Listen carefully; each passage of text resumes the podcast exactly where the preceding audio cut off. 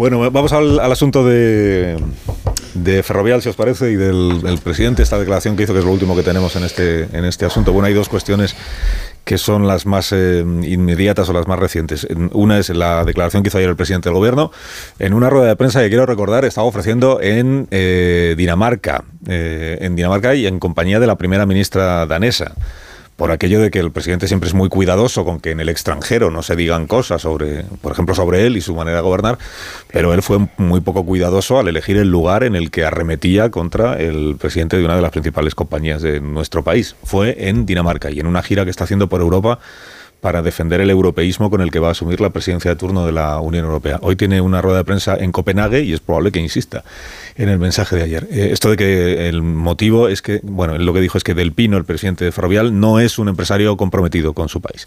A la vez el gobierno lo que está filtrando es que eh, el único motivo real de la marcha del traspaso, del traslado de la sede social es que la familia del Pino y personalmente Rafael del Pino quieren eludir el pago del impuesto de grandes fortunas.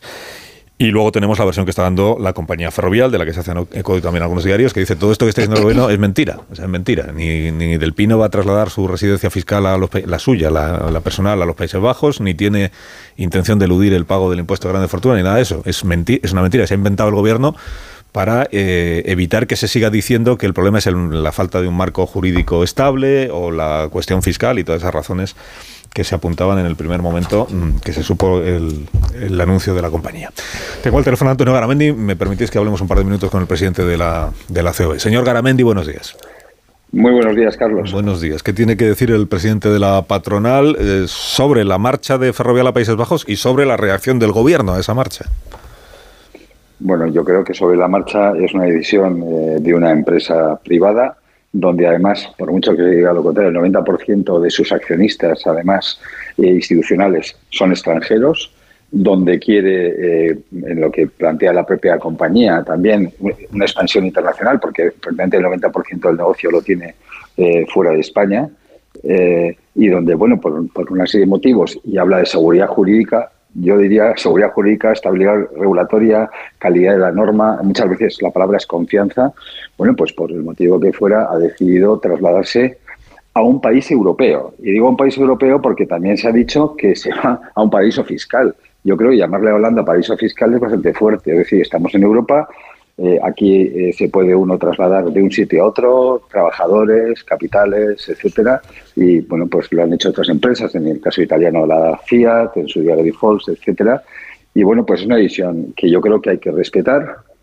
Hay que tener una cosa presente también, que creo que es muy importante, y, es increíble lo que estamos oyendo, y es que en España, eh, solo en España, eh, Ferrovial tiene 5.500 trabajadores. A ver que muy pocas empresas tienen esa cantidad. Eh, es una gran multinacional, aporta más de 280 millones de euros en impuestos, o sea, pues prácticamente las 50.000 millones de pesetas de las antiguas pesetas. Lo digo para que la gente se haga la referencia y donde yo creo además sinceramente pues que la familia del Pino si lo que algo ha demostrado en esta vida y ojalá en España hubiera más pues son unos grandes empresarios y unos grandes creadores de la riqueza en este caso también de España. Y con respecto bueno y, me has preguntado la, reacción del gobierno sí. bueno pues yo me parece increíble. O sea sinceramente nosotros eh, estamos viviendo una situación en el tiempo absurda peligrosa. He hablado antes de la palabra confianza, es decir, porque claro, en este momento le está tocando, en este caso, al señor del Pino, ¿no? Pero bueno, pero empezamos primero con el retail, eh, cuando incluso un gran empresario eh, había eh, seguido, había donado 300 millones a la sanidad española, seguimos con la banca, luego seguimos con las eléctricas, luego le tocó a la distribución alimentaria, comentabas antes, pues incluso en un tema totalmente transparente eh, y privado, como puede ser eh, eh, mi retribución, pues exactamente igual. Y entonces, bueno, pues sinceramente yo creo que somos la solución, no somos el problema.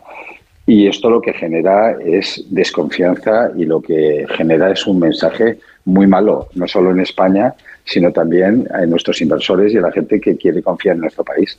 Yo de verdad no entiendo que el gobierno esté en esta dinámica.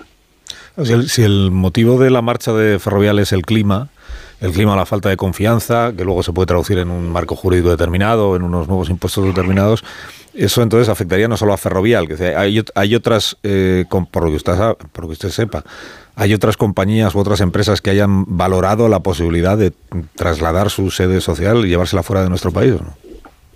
No, no, yo creo que hoy, eh, en estos momentos, eso no está encima de la mesa, por lo menos en lo que a mí me, me consta.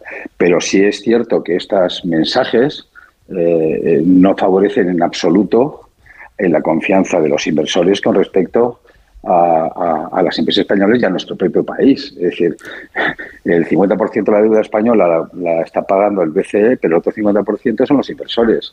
Entonces, yo creo que la palabra confianza, y te decía, es decir, estabilidad política, moderación, es decir, es lo que quiere, lo que quiere cualquier inversor. Pero bueno, cualquier inversor que al final esos fondos de los que hablamos son eh, participaciones pequeñitas de pequeños eh, ahorradores. Eh, cualquiera que, tenga muy poco, el dinero que sea, lo quiere invertir en un sitio seguro que dé estabilidad y tal. Pero es que, claro, aquí se van tomando medidas. Hay un montón de, medidas fiscales recurridas. Es decir, estamos hablando de impuestos a la carta, como, como es todo el efecto de la banca, eh, el efecto de las eléctricas, eh, ahora, por ejemplo, los impuestos al plástico, que están generando un problema eh, muy serio también, etcétera, etcétera, etcétera. Son todos impuestos. lo he leído esta mañana, pero este gobierno fue el que implementó, porque se dice que Holanda no, no, no lo tiene. No, no, es que este gobierno implementó el impuesto ya en cascada a las filiales, que no lo tenía España de tal manera que, bueno, pues eso está ahí. Al final, una empresa una persona va buscando su espacio en el momento en donde mejor entienda. Y eso no significa que esté eh, ni defraudando a nadie, ni escapándose de nadie, ni nada. Es decir, yo creo que eso es así y yo creo que hay que respetar la decisión, en este caso, eh, de, una, de una empresa que tiene sus accionistas y que además creo que te he oído y es que es, que es así. Es decir, y además que no le debe nada a nadie. O sea, que esta empresa cuando ha hecho construcciones, cuando tiene eh, una serie de concesiones, etcétera, es porque ha ganado un concurso. Eh, y, la misma razón, yo soy presidente de los empresarios en este país y hay muchas empresas extranjeras que están en la COE, que nosotros consideramos empresas españolas, que están accediendo también a concursos y, y están trabajando en España, generan muchísima riqueza y les tratamos como españolas.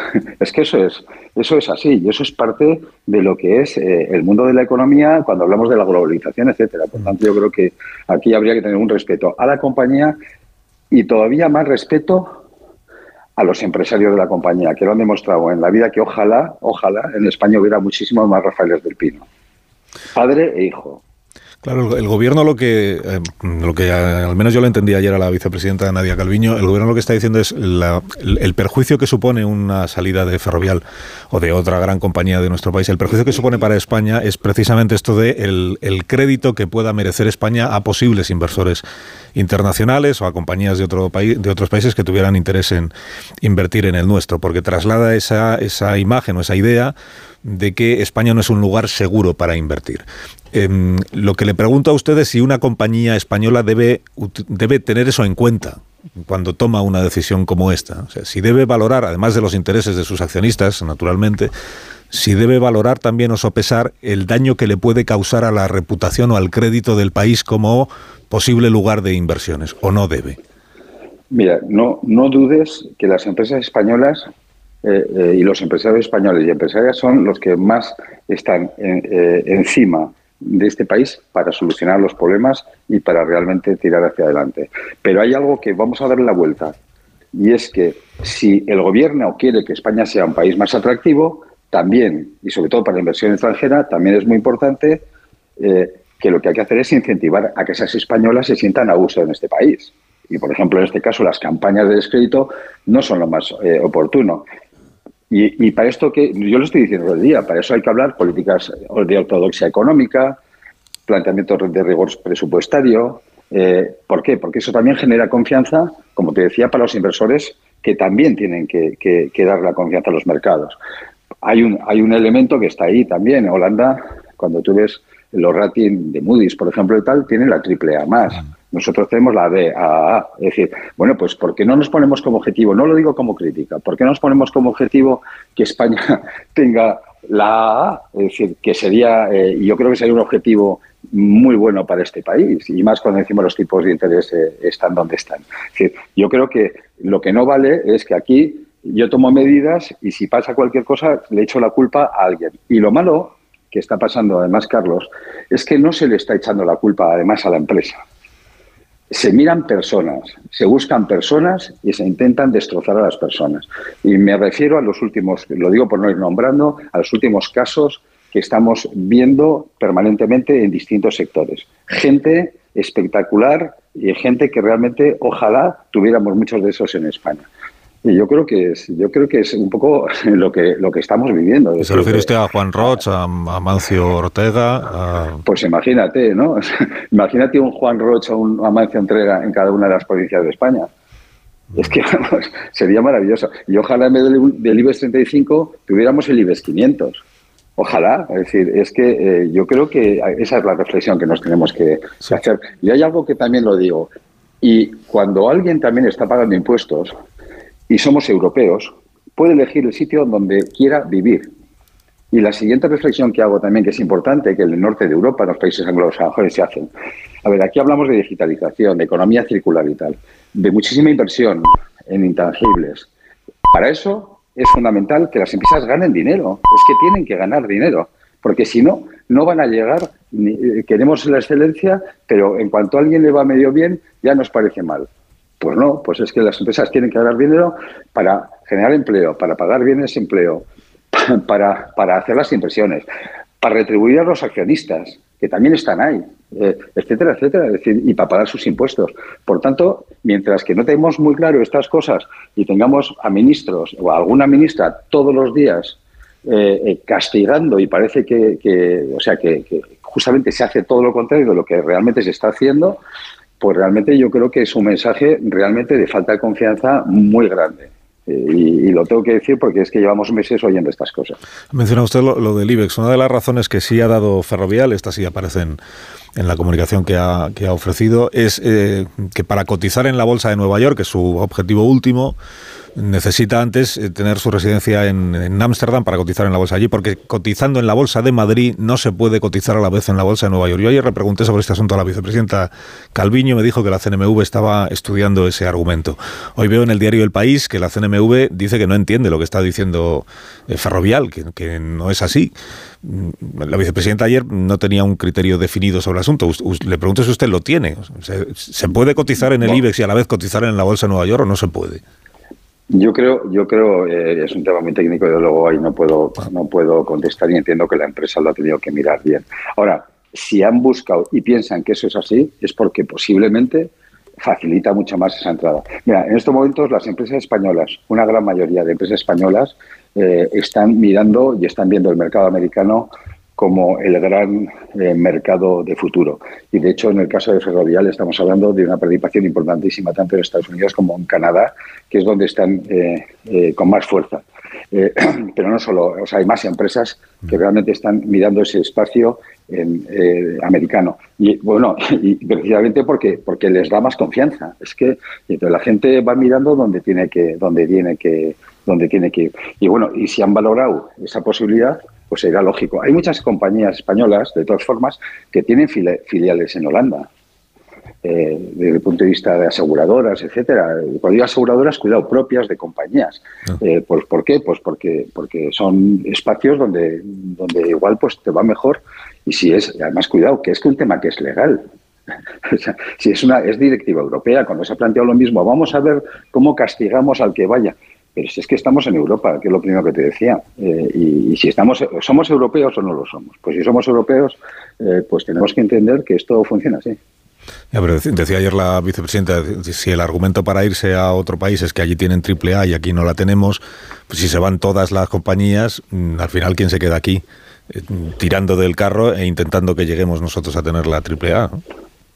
Bueno, pues por eso lo que, eh, a ver, yo creo que por eso es lo que te he comentado. Primero, yo creo que habla de más, algún, algún planteamiento más. También habla de seguridad jurídica. Mm. Eh, eh, yo creo que precisamente es por eso, porque los gobiernos lo que deben de hacer es, es tratar y cuidar entre algodones al mundo empresarial y especialmente y especialmente a los emprendedores y especialmente a, a la gente que ha tenido la capacidad de, crear algo que no teníamos en España, que son multinacionales. Es que, es que hay algo que también es curioso. Es decir, eh, España no la tenía, recuerda con las Matildes de Telefónica en su día y tal, que ahí es donde empezó. Que, que, tengamos multinacionales en España, muchísimas, muchísimas familiares, fíjate en el mundo del turismo, etcétera, es lo que es es un orgullo, es un orgullo y tendríamos que, que, intentar que hubiera más. Y el problema es que cada vez que alguien supera esa barrera y se convierte en multinacional, parece que ya se ha convertido en, un ogro. Eh, y yo creo que es absolutamente todo lo contrario, porque te decía, te decía antes, eh, es que Ferrovial genera directos 5.500 empleos en España. Es que, es que son 200, más de 280 millones de euros de impuestos, más, lo que, más luego, claro, su capacidad eh, de, de empresa excelente en sus servicios, en sus obras, etcétera. Es decir, porque es, un líder mundial. Por tanto, no sé, eh, la compañía energética de la que se ha estado hablando y de la que se han mencionado a su presidente, a Ignacio Sánchez Galán, es la número uno en Europa. Es la número cuatro del mundo. Eh, bueno, y estamos hablando de su sueldo. De es, que, yo no, es que no entiendo. Es que estamos compitiendo en el mundo. Ahora, si queremos ser pequeñitos, pues vayamos también a una provincia, nos quedemos en la provincia. Una última cuestión. Ayer dijo aquí la vicepresidenta Nadia Calviño que a la empresa, a las empresas les ha ido bien con este gobierno y que además ella está recibiendo mensajes estos días o la semana pasada de eh, empresarios que le dicen eh, que le transmiten el temor de que cambie el gobierno, o sea, su deseo de que permanezca el, gobierno actual, el signo político del gobierno actual. Em, usted primero, ¿usted cree que a la empresa, a las empresas españolas les ha ido bien con este gobierno y tiene constancia de que haya pues ejecutivos de principales compañías que estén deseando que permanezca el gobierno actual y que no haya cambio? La verdad es que, Carlos, eres, un malvado. ¿Yo por qué? por la última pregunta. Bueno, yo creo que yo no me puedo meter en la parte política, yo no sé, porque afortunadamente yo me dedico a escuchas, no, no sé las llamadas que pueda tener la, la vicepresidenta.